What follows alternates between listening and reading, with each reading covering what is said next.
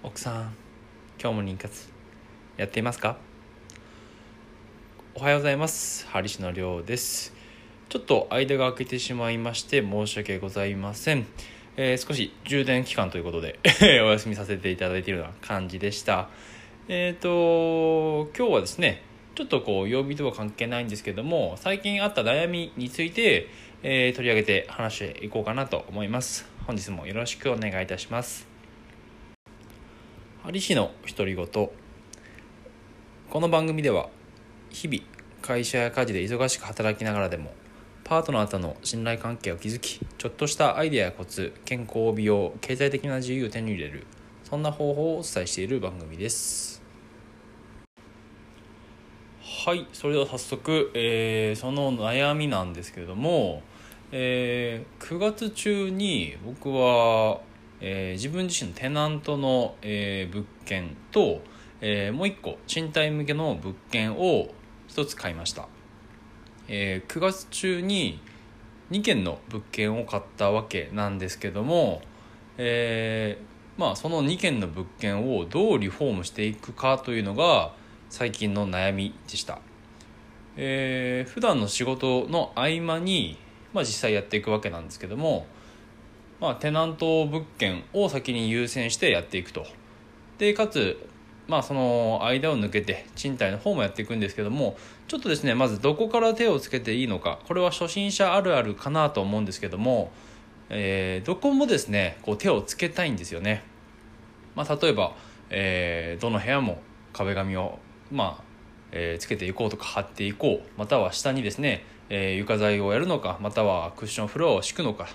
え、その他にもですね、え、キッチン周りとかお風呂周りとか、えー、いろいろあるわけなんですけども、まあ、どこから手をつけていこうかまたはどうやっていこうかもうちょっとですねありすぎて混在しすぎてわからないと。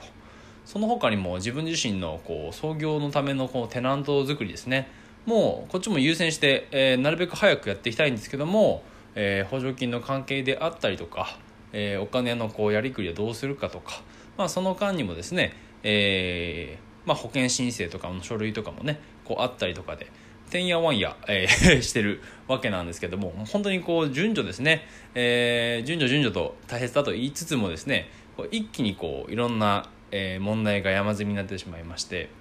えー、どこから手をつけていこうか、えーまあ、それでですね最近こう宿泊していたわけなんですけども、えー、そこでですね、えー、新潟にいらっしゃるえー、長岡ウェイさんという、えー、大谷界隈では、えー、有名な方なんですけども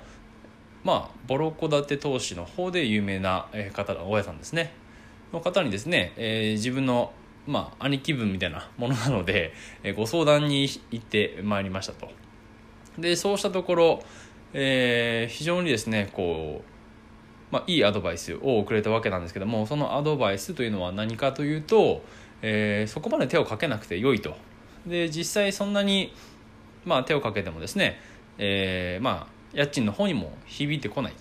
実際にそこの相場を考えて、えー、まあやらないという手もあると。そういったことを教えていただいてそれはもう非常にこう驚きと、え、ついつい自分も最初はそういうつもりだったのにいざ買ってみるとですね、え、あそこも直したいここも直したい。でペンキも塗りたいと。いろんなこうしたいしたいみたいな、えリフォームしたいっていうようなこうついついそっちの考え方にですねもう凝り固まってしまっていたんだなと。で実際ですね、えーまあ、新潟に行きまして、えー、紫の女王様という方の、えー、物件を見ましてでそれの、まあ、感想といいますか、えー、実際、あの、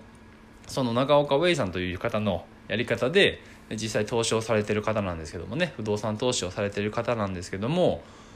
まさしくですね本当にその通りでもうほとんど手をつけておらずむしろ、えー、最初にこう物件を買った時にも、えー、僕はちょっとこう見にも行ったんですけどもお手伝いをさせていただいたんですけども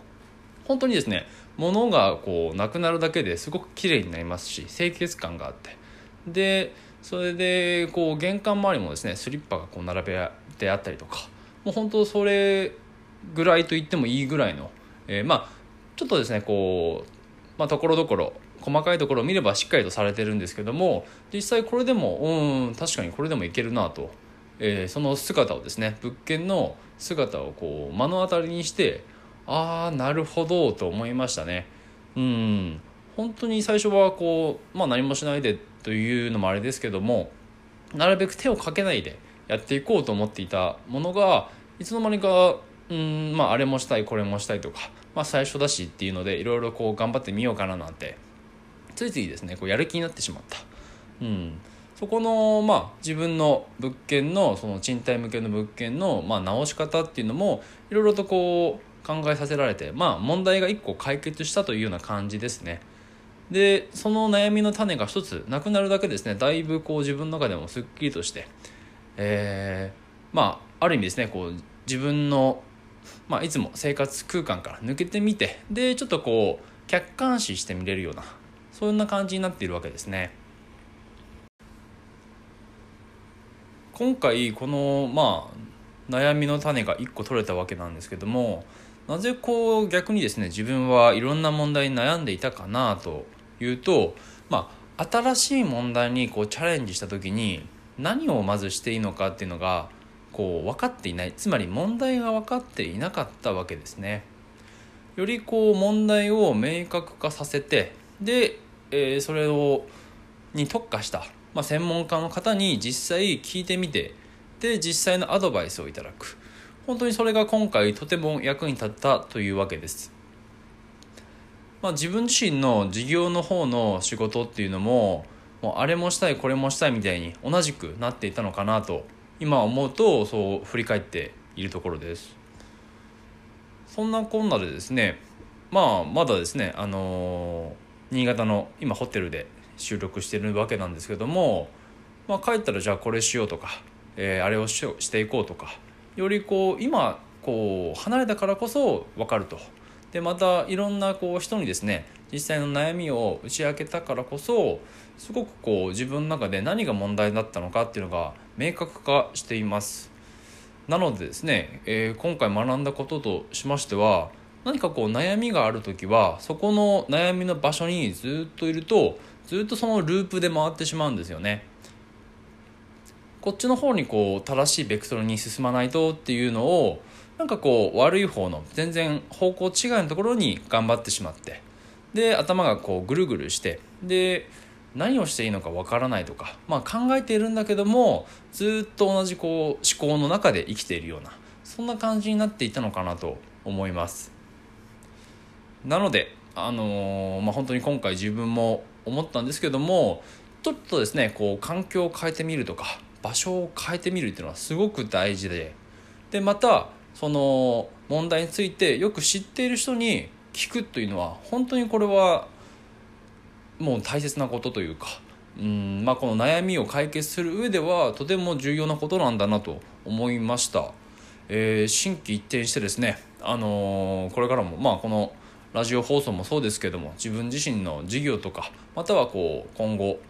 えーまあ、不動産投資としてのお話とかも、まあ、おいおいとこの結果の方も伝えていけたらなと思っております。ちょっと今回はねこう完全に自分自身の今の心境についてのお話なんですけどもまああのー、ちょっとね風邪気味でしたけども えー、あの元気になりましたよというようなご報告と、えー、今後も頑張っていきますというような、え内容でまあ、誰に向けての放送なのか分かりませんけども、えまあ、今回はこの辺で終わろうと思います。それでは、グッバイ。チャオ